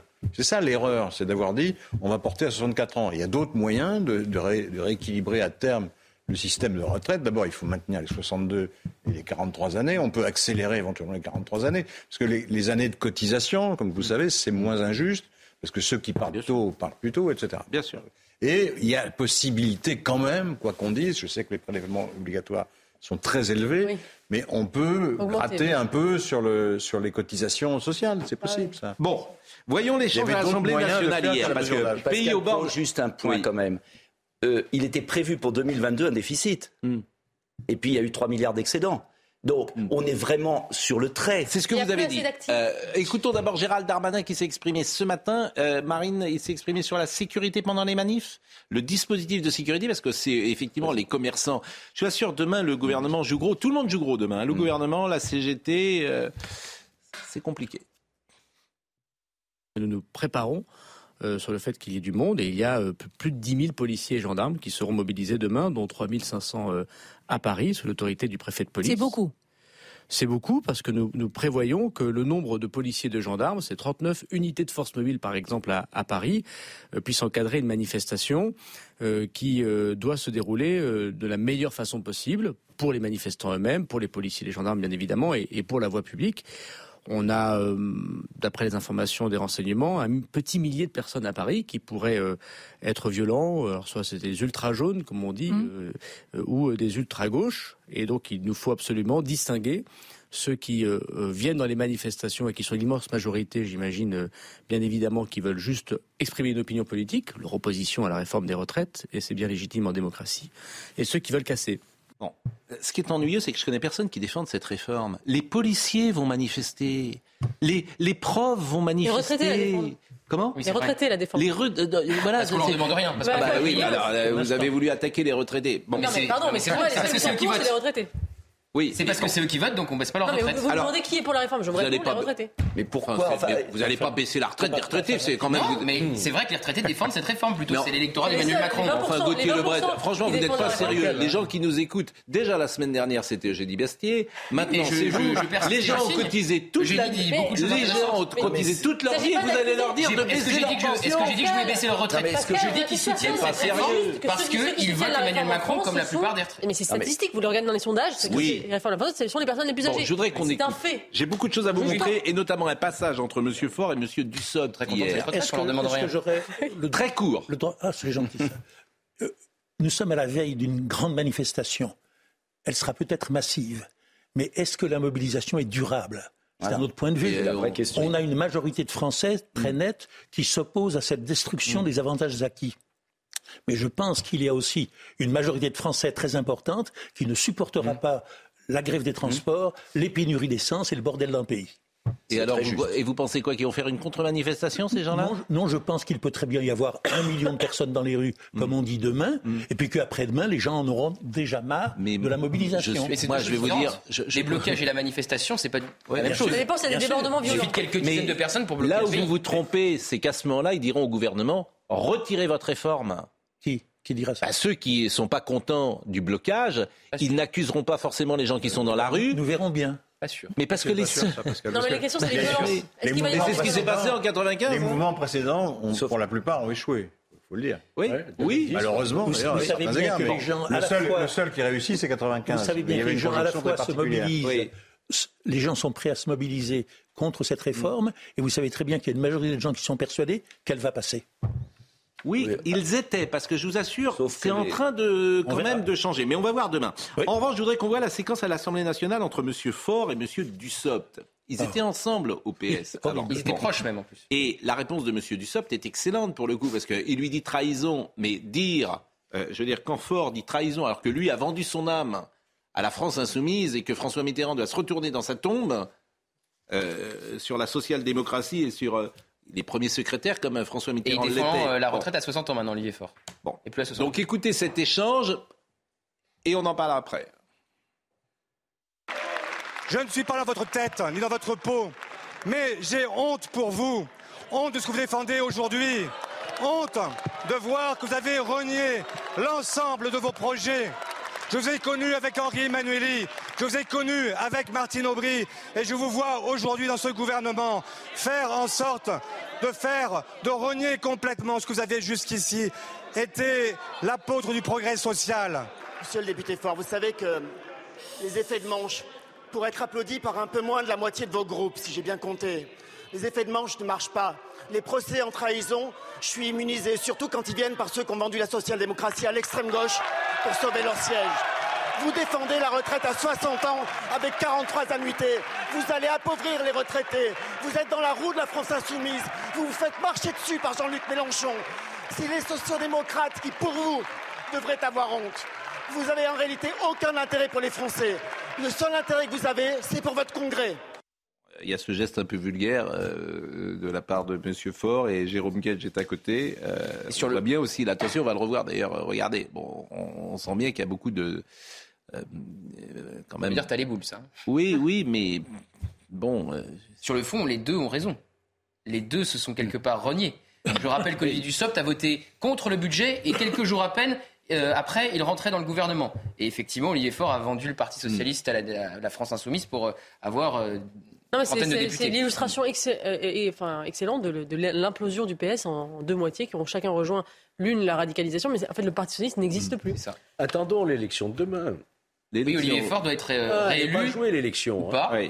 Elle n'est pas jouée. J'ai du mal à me passionner euh, J'ai eu quelques échos. On me dit que, attention, Olivier Faure n'est pas sûr d'être. Hmm. Il a fait 49% au premier tour. Oui, mais c'est son pro, le programme. Ce qui pas lui.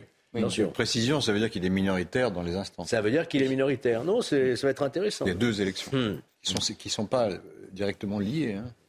Euh, la CGT qui est très offensive, alors ça fait beaucoup de débats. On a été, les, me semble-t-il, les premiers à en parler ici de la menace de la CGT. Puis euh, tout le monde quand même a enchaîné euh, derrière parce que les propos de ce CGTiste qui disait on va cibler et on va aller chercher les uns et les autres dans leur permanence on va s'occuper d'eux. Alors après, ils habillent ça en disant c'est des permanences. Au départ, c'était pas, j'avais pas pensé que c'était vraiment les permanences. On va revoir précisément euh, ce qu'a dit euh, la, CGT. Vous allez le, voir. Alors, est-ce qu'il y a un risque de radicalisation, de violence dans, la société? Vous qui êtes sur le terrain, euh, Nicolas Dupont-Aignan. Est-ce que vous sentez une France au bord de la crise de nerfs? Et, et au fond, moi, ce que j'attends de vous, parce que vous avez un peu d'expérience politique, c'est de me dire ce matin, Comment vous imaginez les trois prochaines semaines en France? Eh bien, je vais être franc avec vous. Je suis très partagé. Je pense qu'il y a une exaspération sourde, très profonde. Par exemple, dans ma ville, hier, c'est la première fois qu'il y a autant de grévistes dans les écoles, par exemple. 90%. Ce qui n'était jamais arrivé. On était toujours à 20 ou 30%. Donc, je pense que les Français se disent, si on laisse passer ça, mais ça s'arrêtera jamais. Mais en même temps, je vais faire du en même temps, euh, comme disait Dominique, euh, il y a une telle résignation, une telle lassitude de tout. Euh, est-ce que ça va aller au-delà? Je n'en sais rien. Et pourquoi je propose cette issue politique du référendum? C'est pas un gadget. C'est parce que je pense qu'il faut absolument donner un levier politique aux Français en leur disant ça dépend de vous et on peut vous proposer quelque chose de pacifique. c'est quoi la question? La question, c'est très simple, un référendum. Est-ce qu'on maintient 62 ans? Euh, vous trancher comme ça aussi Mais oui, très simplement. Très simplement. On peut mettre d'ailleurs une autre question. On peut mettre dans l'autre sens. Est-ce que vous approuvez la réforme du gouvernement Moi, j'ai préféré partir sur ce que je propose, mm. le maintien à 62 ans. Mais vous savez, si les Français se mobilisaient pour ce référendum et imposer au gouvernement un référendum, vous savez, il suffit que les forces politiques euh, se mobilisent, les syndicats, on a les 5 millions de signatures. Vous imaginez le gouvernement obligé de faire un référendum Ça s'est jamais produit. Hein. Eh bien, pourquoi ça se produirait pas? C'est beaucoup, 4 millions et demi. Oui, mais vous savez, sur l'aéroport de Paris, la privatisation, qui était un sujet très technique, très mm. compliqué, il y a eu un million de signatures. mais pourquoi, pas, essayer Moi, j'essaye, mm. à mon modeste niveau, de trouver une issue politique. Parce qu'il va y avoir un débat parlementaire extrêmement restreint. C'est d'ailleurs, je pense, une faute du gouvernement. Vous avez vu ce qu'ils ont choisi comme procédure 49-3. Non, ils ont choisi le PLFSS, eh c'est-à-dire rectificatif, qui limite à 20 jours, qui limite le droit d'amendement en commission. Il n'y a pas de droit d'amendement. Euh, qui autorise au 49.3, ce qui fait qu'il y a un très bon article, pourtant dans un journal qui est Le Monde, et c'est pas mon favori, qui est, très bien et qui explique très bien pourquoi cette procédure est une folie, qui peut d'ailleurs être inconstitutionnelle. Parce que, donc il y a une espèce de provocation permanente du gouvernement, incompréhensible pour moi. Incompréhensible. Incompréhensible. C'est un gouvernement, en fait, qui a peur, qui, qui part dans le. en se disant ça passe ou ça casse. et moi, je pense que le pays ne peut pas se permettre ça. C'est ce qu'on a dit tout à l'heure. Emmanuel Macron, le roi est nu. Mais il y a tellement d'autres sujets, Pascal Pro, oui, mais sur lesquels il peut se refaire une virginité, si sauf je puis dire. Sauf qu'aujourd'hui, c'était sa réforme au premier, mais, au, on n'est pas des quinquennat. Mais enfin, le pouvoir, c'est pas des gamineries, bah, c'est l'avenir du pays là, qui est en jeu. une part, euh, sans doute. C'est quand même Emmanuel Macron ne reculera pas. mais vous n'en reculera pas, ça, veut dire quoi Mais ça, vous n'en savez rien parce que personne n'en sait rien. Si le pays est bloqué pendant 15 jours, le CPE, mais oui, la dernière fois c'est 95 sur les retraites. Mais si le pays est bloqué, non, sur les retraites, la dernière fois c'est 95. Mais il y a le sur les retraites, sur les retraites, bien sûr, il y a la même chose avec Dominique de Villepin. Ça veut dire quoi? On n'est pas dans un jeu. Il y a des Français qui n'ont jamais autant souffert. Non mais attendez, excusez-moi. Il y a des Français qui n'ont jamais autant souffert du pouvoir d'achat. Aujourd'hui, l'enjeu majeur, hmm. c'est que les gens ne peuvent plus finir les fins de mois. C'est sérieux, c'est crucial. Ils peuvent plus commencer surtout. Euh, il n'y a plus rien. Enfin, ce qui est certain, c'est que tous ceux enfin, qui, ces gens vivant du temps, étaient favorables à 64 ans, voire 65 ans, je vous avoue que j'ai des doutes aujourd'hui, quoi. Mais, mais ça n'a, franchement, ça n'a, mais ça n'a pas de sens. Elle n'a aucun sens. Ça honnêtement, ça n'a pas de sens. C'est pour ça que j'attends de voir. Franchement, quand tu rentres dans la réforme, ça n'a pas de sens. La aucun position sens. des LR, j'attends de voir. Parce que je mais les LR, faut pas qu'ils s'amusent. Si les députés LR votent mais c'est un suicide. D'abord, c'est un suicide. Et les gens sur le terrain. Ils voulaient 65 ans, Pascal, pour la campagne présidentielle. Mais ça dire 65 ans. C'était débile déjà. Mais leur électorat Mais leur électorat. Mais c'est curieux, excusez-moi, c'est curieux ces espèces de fixations sur des totems.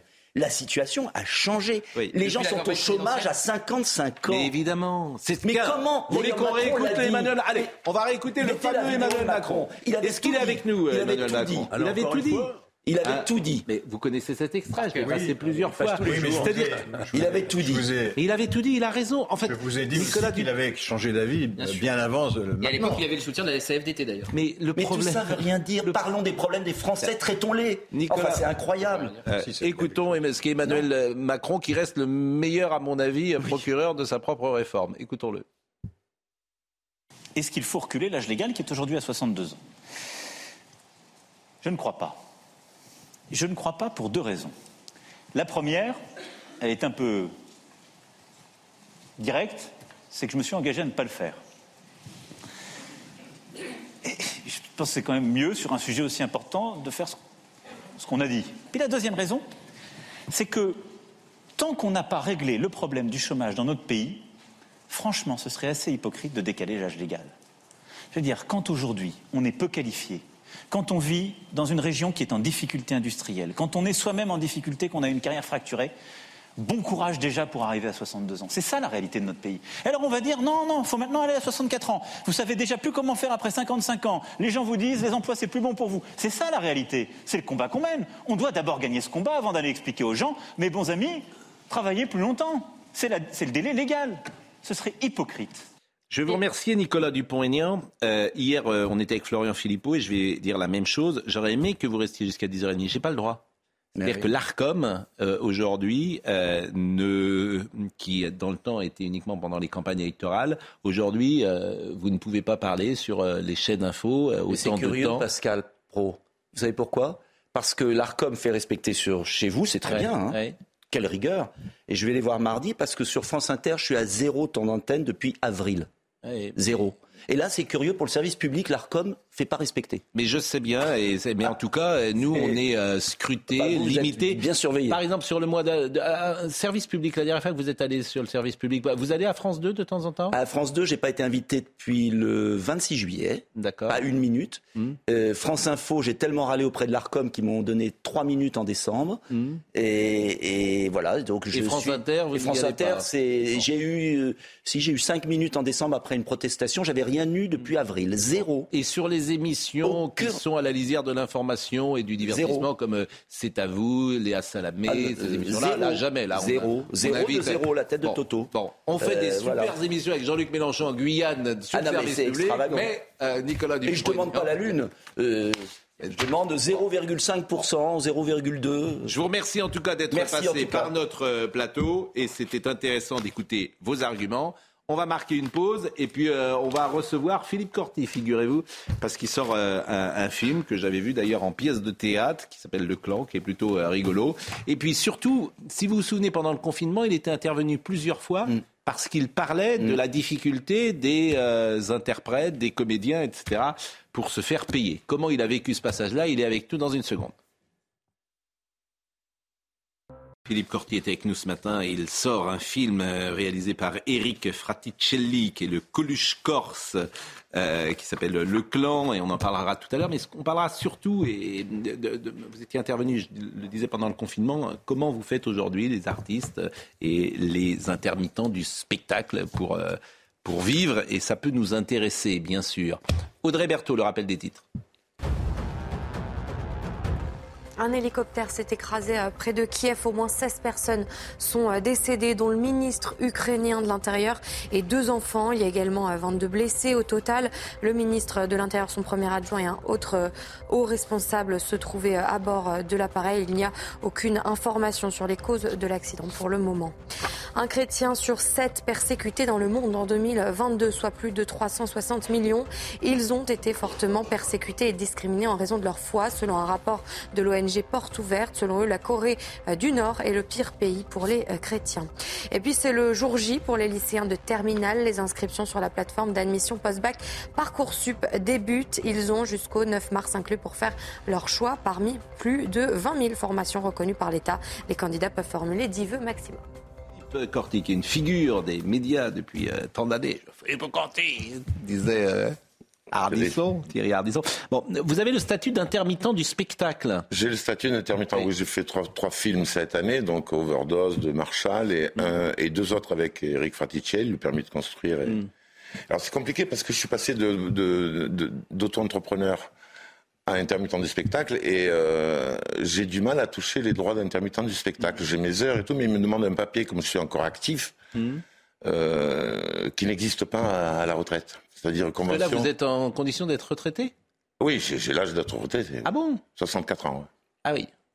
Mais ce papier n'existe pas, donc euh, chaque fois que euh, voilà, je, ne touche pas mes droits. Hein. Hmm. Et quand on regarde sur Internet le papier qu'ils nous demandent, ça arrive à tout le monde. Donc ça s'appelle une convention de régularisation de carrière. Hmm. Et sans ce papier, je peux pas toucher mes droits. Et là, je viens de recevoir un message de la retraite qui me dit que bon, ils ont pris en compte ma, demande et qu'ils y répondraient entre 1 et 9 mois. Il fallait patienter. Bon, on vous avait eu plusieurs fois pendant le confinement. C'était très dur. Est-ce que vous avez eu le sentiment d'être plutôt bien accompagné pendant cette période? Alors, Parce que c'est la position a priori de Roselyne Bachelot, c'est ce qu'elle dit, que vraiment le monde euh, du spectacle a été plutôt bien accompagné. Non, non, parce que dans mon cas, euh, en tout cas le DJing, le manque à gagner n'a jamais été rattrapé. Et puis ça a été très compliqué après de, de, de toucher euh, les 1500 euros. Donc on est descendu à 500. Et sans le sans l'aide de certaines, euh, certains certains amis dans le privé, ça aurait été très compliqué. Ah, mais c'est des amis qui vous ont donné un. Ouais, non, mais puis même par exemple les, hôtels, Marignan, tous ces gens-là qui m'ont accueilli gratuitement. Mais sinon c'est c'est très compliqué, hein, vous savez, pour pour toucher les, les droits là. Bon, on parlera du film tout à l'heure, qui était au départ une pièce de, théâtre. On a terminé sur les retraites. Bah, rien à dire, euh, ne sache pas, si j'ose dire. On est tous d'accord euh, pour dire que c'était pas le bon moment. Déjà. Il y a jamais de bon Moi, j'aurais à dire. Je suis pas d'accord avec ça. Je pense qu'il y a mais il n'est plus là, du Pont-Aignan, sur l'histoire de l'Europe, parce que c'est pas, c'est mal, c'est. Hmm.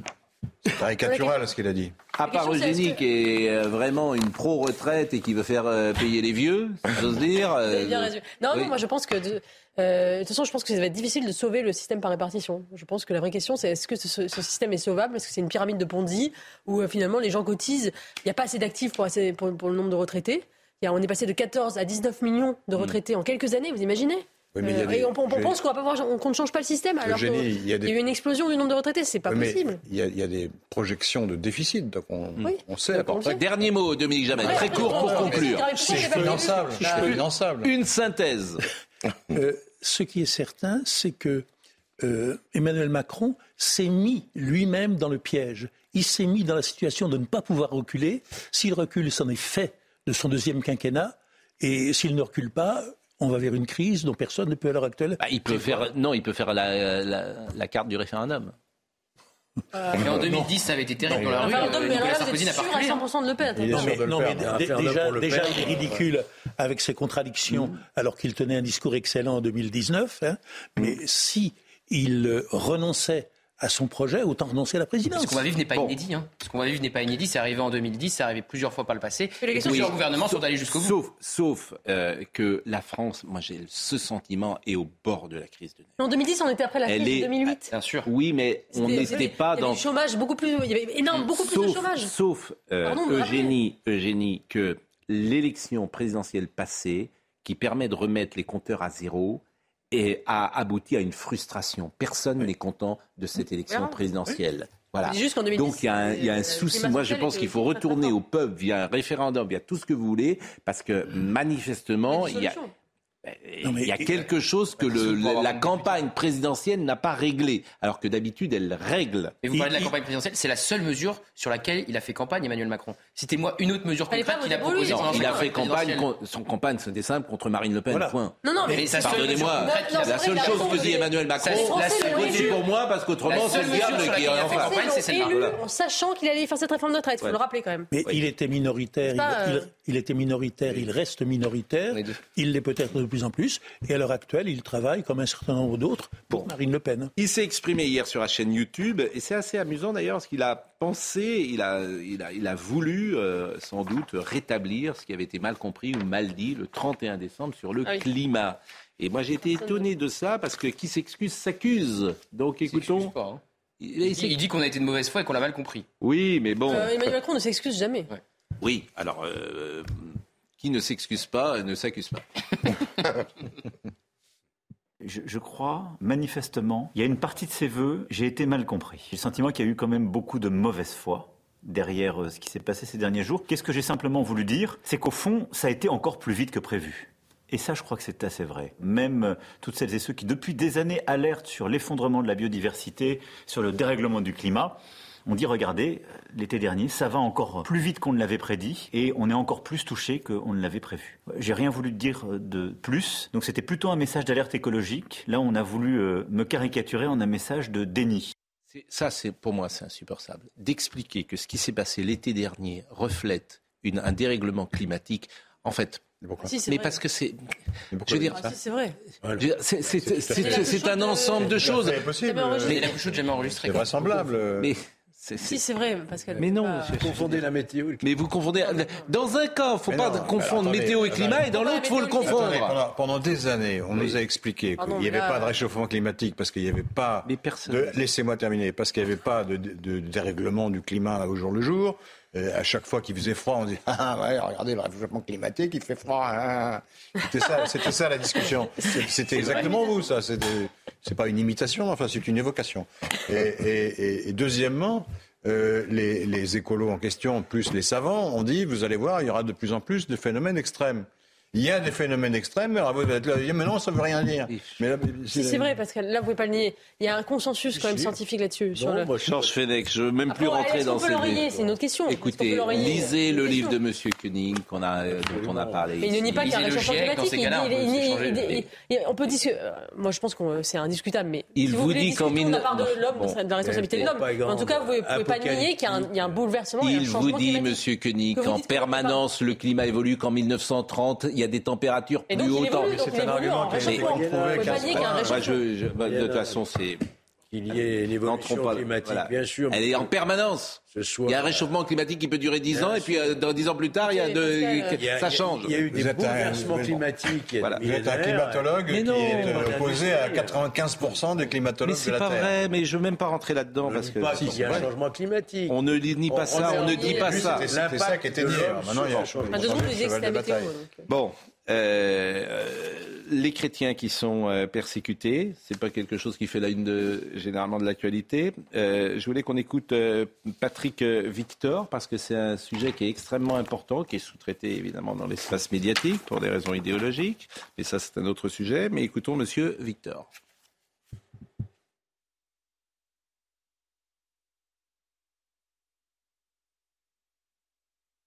Aujourd'hui, on s'aperçoit qu'il y a différents moteurs de la persécution. Un des moteurs, c'est l'extrémisme islamique. Un deuxième moteur, ce sont les dictatures, euh, les États autoritaires, comme par exemple euh, la Chine, euh, mais on peut aussi mentionner l'Inde. On peut mentionner, mentionner des pays comme le Vietnam, le Laos, qui aujourd'hui mettent une répression contre les chrétiens. Un chrétien sur sept dans le monde est persécuté. C'est l'association protestante évangélique Porte Ouverte qui le dénonce. C'est encore une heure qu'il y a le plus de chrétiens assassinés à cause de, leur foi. Il y a 360 millions de chrétiens qui seraient persécutés et discriminés euh, dans le monde. Il y a eu 7621 chrétiens tués, soit 15 par jour euh, l'an passé. Il y a 2110 églises qui ont été euh, ciblées, la moitié d'ailleurs en Chine. Il y a euh, 4542 chrétiens qui sont détenus. Je ne vais pas évidemment euh, vous, assommer de chiffres.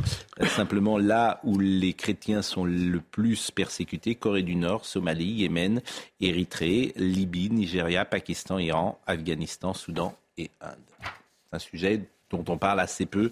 C'est pourquoi... dans, dans l'état d'esprit dominant, il n'y a que l'Occident qui fait souffrir les minorités. Or, euh, on voit bien que ce n'est pas le cas. Euh, on a suivi dès hier le procès euh, de l'homme qui a tué Axel Dorier à Lyon. L'homme qui a tué, qui est responsable, oui. J'ai pas le droit de dire l'homme qui a tué déjà, non, parce qu'il n'est pas, meurtrier. Pour meurtre. D'accord. Oui pour homicide volontaire. Il est poursuivi pour coup avec arme, c'est-à-dire la voiture. Oui. a entraîné la mort sans intention de la donner. Bon, euh, c'est un sujet qui nous intéressait euh, grandement. Je salue Noémie Schulz qui est en direct euh, de Lyon. Et on rappelle que donc deux hommes sont jugés devant la cour d'assises du Rhône. Euh, Youssef Tebal, qui était le conducteur, et Mohamed Yeloul. Ils sont soupçonnés d'avoir traîné Axel Dorier sur 800 mètres. La jeune femme est décédée de ses blessures le 18 juillet 2020. C'était quasiment le jour de son anniversaire ou, le, ou la veille. Euh, ça s'est passé euh, effectivement vers 3h30 du matin. Premier accrochage avait mis aux prises une voiture et un petit groupe. Des participants à la soirée bloquaient une voiture et d'autres véhicules qui l'accompagnaient en attendant la police. Et une voiture avait soudainement forcé le passage en percutant Axel Dorier. Elle avait continué sa route et le corps de la jeune femme avait été trouvé 800 mètres plus loin. Et le conducteur n'avait pas le permis de conduire. Euh, la première audience, c'était hier. Qu'en avez-vous retenu, euh, Noémie Schultz Bonjour.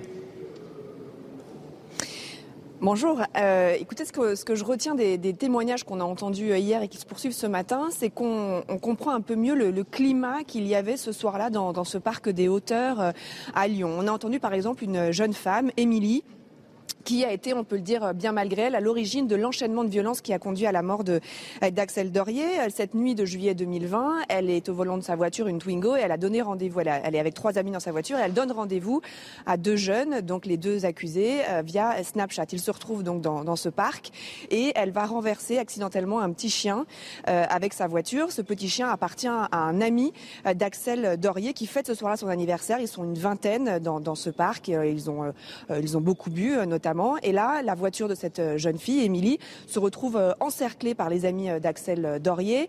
Cette jeune femme, elle est tirée par la fenêtre hors de sa voiture. Elle va recevoir des coups de poing.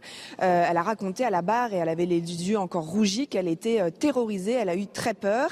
Et donc c'est dans ce contexte-là que euh, Youssef et euh, Mohamed Amin eh bien, vont tenter en quelque sorte de, de, de venir au secours de, de, ces jeunes femmes et vont se retrouver à leur tour encerclés par les amis d'Axel Dorier. c'est ce qu'il explique hein, depuis le début. Le conducteur, il a été pris de panique, il a eu peur et on a mesuré hier effectivement que le, que, que le groupe d'amis s'était montré euh, très virulent, voire violent donc avec euh, cette jeune femme. Ça, éclaire donc un peu le, contexte. Ça n'enlève rien effectivement au fait que c'est Youssef qui conduit la voiture, qui percute euh, Axel Dorier. Mais on comprend mieux dans quel contexte ça s'est passé. Mais ça ne répond pas à cette question. Savait-il qu'il renversait la jeune femme. Lui dit qu'il ne l'avait pas vue, il l'avait percutée une première fois, elle était tombée, elle était en train de se relever quand il a accéléré et lui dit qu'à ce moment-là, il pensait qu'elle était sur le côté, euh, qu'elle n'était pas devant sa voiture. C'est-à-dire que hier, Youssef Tebal a de nouveau été interrogé, euh, Noémie Schulz, euh, si je comprends bien, en, vous écoutant, et de nouveau, il a dit qu'il n'avait pas vu euh, ni entendu qu'il roulait sur cette jeune femme. Alors il a pris la parole assez brièvement euh, en, début d'audience. Vous savez, souvent les présidents ou présidentes de cour d'assises demandent aux accusés si euh, leur position sur les faits a, évolué euh, par rapport à la période d'enquête, d'instruction. Et il a redit une nouvelle fois qu'il n'avait jamais volontairement renversé Axel Dorier, qu'il n'avait pas conscience qu'il la percutait. Il sera interrogé sur les faits demain très longuement, mais effectivement, il reste sur cette ligne de défense. Et on comprend à travers les questions très incisives de son avocat, maître David Metac, que euh, il est très important pour lui de, faire comprendre dans quel état de panique il se trouvait cette nuit-là. Euh, le problème quand même, c'est qu'il a roulé sur plus de 800 mètres et qu'il a reconnu qu'il sentait bien qu'il y avait quelque chose de pas normal avec sa voiture. Alors il a dit, je pensais que c'était le, pare-choc qui avait un, problème. C'était euh, la jeune femme qui se trouvait sous sa voiture. Monsieur Tebal comparaît libre, hein, Noémie Schulz, non, il est incarcéré. Il a été placé en détention provisoire euh, euh, le 20 juillet 2020, donc à l'issue de, sa garde à vue. Et depuis, euh, il est incarcéré. Le, le co-accusé, lui, est libre, mais lui, il est poursuivi pour des faits qui sont de nature délictuelle, puisqu'il est poursuivi pour non-assistance à personne en danger. Et lui aussi dit qu'il n'avait pas conscience que la jeune femme se trouvait sous les, roues de la voiture et que c'est pour ça qu'il n'a pas demandé à, son ami de s'arrêter important de dire qu'il n'était pas connu des services euh, judiciaires euh, avant euh, cette, ce drame. Il est donc jugé pour violence avec usage ou menace d'une arme ayant entraîné la mort sans intention de la donner. Il, encourt 20 ans. Il encourt 20 ans de prison. Bah, écoutez, merci de nous apporter ces précisions et, pour comprendre, pour comprendre, une question de preuve, d'intime conviction. Mm savoir si effectivement il a eu conscience qu'elle était sous sa mm. voiture ou pas. Euh, vous étiez avec Olivier Madinier, euh, Noémie Schulz, et je vous euh, remercie. On parlera dans quelques instants donc du film Le Clan, parce que vous trouvez parfois quelques motifs de sourire et même davantage avec cette comédie corse que j'avais vue au théâtre, qui avait été un vrai succès au théâtre. Oui, on a fait plus de 100 000 spectateurs au théâtre, de, Paris. Au petit théâtre de Paris, c'était. Et alors, les, les, gens avec qui vous êtes, ils sont formidables. Ils sont bah, plus vrais que nature. Il y a le génie qui est Eric Fraticelli, qui écrit, qui réalise, qui, qui mettait en scène la pièce. Euh, Jean-François Perron, qui est un concept, comme dit Eric, c'est, euh, il est loin de l'être humain. Euh, ils sont drôles, ils sont très. Alors ils sont tous corses, hein, vous êtes tous. Euh, non, on est trois corses et un non corse, mais on l'a assimilé maintenant. Bon. Mais Fraticelli, il vit à Bastia. Il vit à Bastia, oui. Bon, bah, c'est l'occasion de saluer tous nos amis corses qui nous écoutent régulièrement, d'Ajaccio jusqu'à Bastia. et on verra tout à l'heure un extrait. Sœur André est décédée. Elle avait 118 ans. Donc euh, c'était la doyenne des Français et la doyenne, je crois, européenne. On l'avait de l'humanité, moi j'ai Et de l'humanité. De l'humanité, De l'humanité. Bon. Vous aimeriez vivre jusqu'à 118 ans Ah oui, oui. C'est vrai? Avec une retraite. 60 ans de retraite. Non, mais c'est. Vous aimeriez. Les, les, images. les, images tout à fait récentes que l'on voit d'elle. Ouais. Euh, on va l'écouter parce qu'on à être réservé. Parce Il paraît que Sir André a travaillé jusqu'à 108 ans. Ouais. Voilà. Voilà, bel exemple. La retraite à 108 ans. non, mais on va l'écouter parce qu'on l'avait interrogé. Ça, ça, met à l'équilibre le système. Hein. vous savez que les prêtres et les religieuses ne prennent pas leur retraite ou la prennent très très tard. Donc, alors, effectivement, c'est toujours euh, étonnant. Elle était née en 1904. Donc, euh, moi, on l'avait interrogée. C'était sidérant, fascinant de savoir le monde, du monde duquel elle arrivait. Et 1904, Jean Gabin était né en 1904 et euh, il est mort en 76. Euh, donc, euh, écoutez ce qu'elle nous disait il y a, je crois, c'était il y a un an et demi. Je ne me suis jamais ménagé, ni dans les travaux, ni dans les, les gâteries. Ah oui Alors, vous voyez, j'ai passé mon enfance à la maison, j'ai passé ma jeunesse dans la maison des autres, comme institutrice, et j'ai euh, la période de mon dernier séjour dans une maison de retraite. Et ce qui est sidérant, c'était son intellect qui était en pleine forme. évidemment, elle est très fatiguée, bien sûr, mais elle, était aveugle, elle ne pouvait plus marcher, mais son intellect euh, fonctionnait euh, très bien, 118 ans. C'est exceptionnel, mais il faudra avoir le secret. Pardon? Comment y arrive-t-on? Non, mais vous avez envie surtout de Oui, c'est des bons gestes. Ah, c'est ça qui ah, Moi, j'aime la vie hein, le plus longtemps possible, mais en meilleure santé possible, évidemment. Non, mais est-ce que vous avez envie, par exemple, d'être un témoin de votre euh, grand âge et peut-être d'une dégradation progressive ça à moi. Bah, je, Parce que non, mais et moi, on est beaucoup Non, mais est-ce que, est que vous avez envie de connaître cette expérience la diminution. De la diminution ou est-ce que ça vous, ah, ou est-ce qu'au contraire vous dites non, moi je préfère euh, partir en pleine nuit comme ça. Moi je veux voir mes petits enfants grandir le plus longtemps possible. Ah bah là, ça sera les arrière petits enfants les petites filles qui naissent aujourd'hui, elles ont une espérance de vie de 100 ans. Hein. Et vous savez donc on va y arriver. Hein. Hmm. Un truc qu'on ne dit jamais, enfin qu'on n'en parle pas hmm. beaucoup, c'est l'écart d'espérance de vie entre les hommes et les femmes, qui est de 8 ans. C'est quand même une inégalité énorme en défaveur des hommes. Imaginez que ce soit l'inverse, ce que diraient les féministes. On aurait euh, des politiques publiques qui seraient mises en œuvre pour inverser ce, ratio, mais moi je trouve ça assez frappant. 8 ans d'espérance de vie en moins.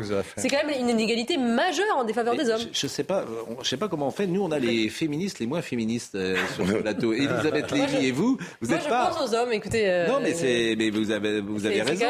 C'est quand même vertigineux. Voir le clan, ça ça augmente l'espérance Alors, le clan, ça, tiens, on va voir, le, le clan, ça sort, euh, c'est déjà sorti, là. Alors, c'est sorti une, semaine avant en Corse.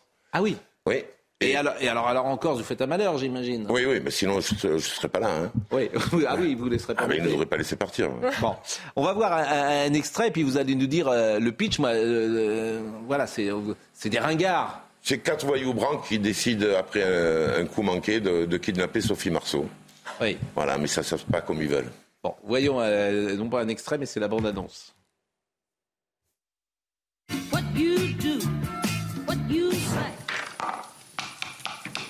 Géographie. Ça existe, ça. Comment s'appellent les habitants de Hong Kong? Il faut tous les noms. Ah, parce que c'est de la vraie de la fausse moutarde. Eh oui. C'est comme pour les cons. Il y a les faux et il y a les vrais. Et comment on fait pour savoir si c'est un vrai con ou un faux con? Les vrais. Ils posent la question. Tout le monde court après l'argent. Les tennisman, ils gagnent des millions, leurs femmes, c'est des canons. Les pilotes de Formule 1, ils gagnent des millions, leurs femmes, c'est des canons. Alors que vous avez déjà vu les femmes de joueurs de ping-pong, vous? Non, Et pourquoi? Je sais pas. Parce que c'est des boudins. Achille, c'est à toi. Tu joues ou tu restes en prison? Ah, je reste en prison. Vous préférez pas payer les 5 000 et sortir? Mais ça va. Je fais six ans de cabane ombrée. Je peux faire trois tours au Monopoly.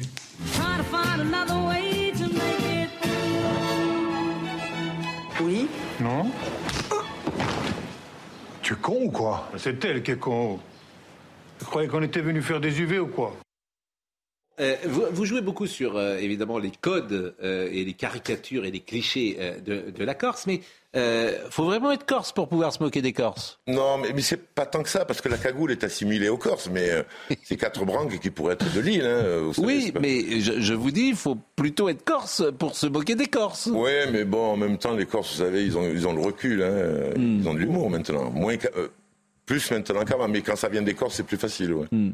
Bon, euh, le cinéma français marche plutôt bien, euh, il faut euh, le dire. Il y a eu des difficultés avec euh, les salles, mais les gens reviennent. Euh, J'en parlais avec Olivier Benkemoun. Les gens reviennent dans les salles.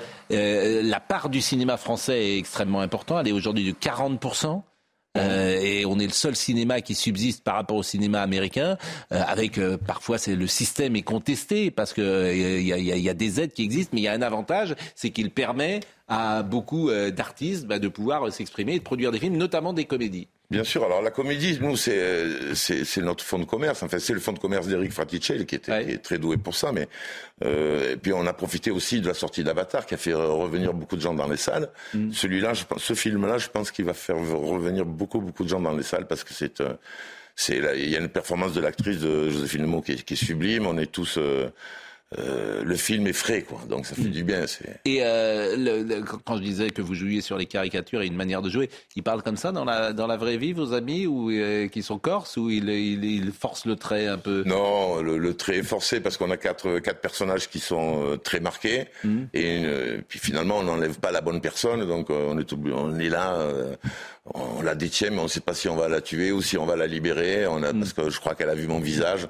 Finalement, euh, elle s'habitue à nous. Enfin, le film, il faut aller le voir parce que c'est vraiment un moment de, de bonheur. Bah, écoutez, on, on va y aller euh, tant qu'à faire parce qu'on va pouvoir euh, passer, pourquoi pas, un, un moment euh, agréable. Alors, dans l'actualité euh, du moment, vous avez vu cette affaire avec Madonna et la mairie euh, d'Amiens? Ah non. La- ah bah, Oui, le tableau. L'appel Oui. de la mère d'Amiens à Madonna, Brigitte Fourré, elle demande à la star américaine de lui prêter un tableau de sa collection personnelle. Ce tableau est similaire à une œuvre disparue de la ville pendant la Première Guerre mondiale. Et Brigitte Fourré aimerait que les habitants puissent revoir le tableau. Vous n'avez pas vu ça Non. Euh, attendez, écoutez la mère d'Amiens. C'est Madonna qui l'a volé Écoutez la mère d'Amiens. Madonna, vous ne connaissez probablement pas la ville d'Amiens, ville dont j'ai l'honneur d'être le maire, mais depuis quelques jours, un lien particulier s'est noué entre vous-même et notre ville. En effet, j'ai appris que vous aviez euh, acheté un tableau, euh, Diane et Endémion, une œuvre de, de Martin Langlois, euh, il y a quelques années, et euh, cette œuvre, il est probable qu'elle soit une œuvre qui avait été prêtée par le musée du Louvre au musée d'Amiens avant la Première Guerre mondiale et dont nous avions ensuite perdu la trace. Alors évidemment, nous ne contestons en aucune façon l'acquisition légale que vous avez faite de cette œuvre, mais euh, figurez-vous que nous sommes candidats pour être capitale européenne de la culture en 2028. Alors j'aimerais que, à cette occasion, en 2028, vous puissiez nous prêter votre tableau afin que les Amiénois puissent retrouver cette œuvre et euh, en profiter. Alors, c'est une, euh, une prière que je formule auprès de vous, un vœu en cette période de, de début d'année. Euh, merci d'y prêter attention. Merci, madame. Madonna qui a annoncé une tournée pour ses 40 ans de carrière. Elle se reproduira à Paris les 12 et 13 novembre prochains. C'est un événement. Vous l'avez rencontré, Madonna, dans, au fond de soirée? Oui, j'en avais fait un concert privé à la cantine Faubourg, ce restaurant dont on s'occupait. Bien sûr. elle avait fait la sortie de l'album American DJ. Et une soirée privée, il y avait combien de personnes? 300. Ah oui. Concert privé, c'était. Et vous aviez échangé un peu avec elle? Ouais, très très gentil. Ouais. C'est une, ouais, c'est une immense star. Hein. collectionné euh, des œuvres d'art. Mais, mais, surtout, Madonna, elle a commencé à Paris, où elle était jeune fille au père. Elle parle très bien français. Et, c'est une trajectoire tout à fait étonnante. Elle était jeune fille au père à Paris. Et elle dansait avec Patrick Hernandez. Oui. Exactement. Exactement. Et, et on parlait tout à l'heure de bons et de mauvais moments pour la retraite. Là, c'est le bon moment, puisque Madonna va faire une tournée en France et que le président de la République a quelque chose à voir avec Amiens. Et, euh, là, je vous imaginais pas pertinent sur Madonna, Dominique Jamais, mais. Euh, mais j'ai le droit. Vous avez parfaitement raison. Euh, il est, vous avez le droit. Il est 10h31, Audrey Berthaud.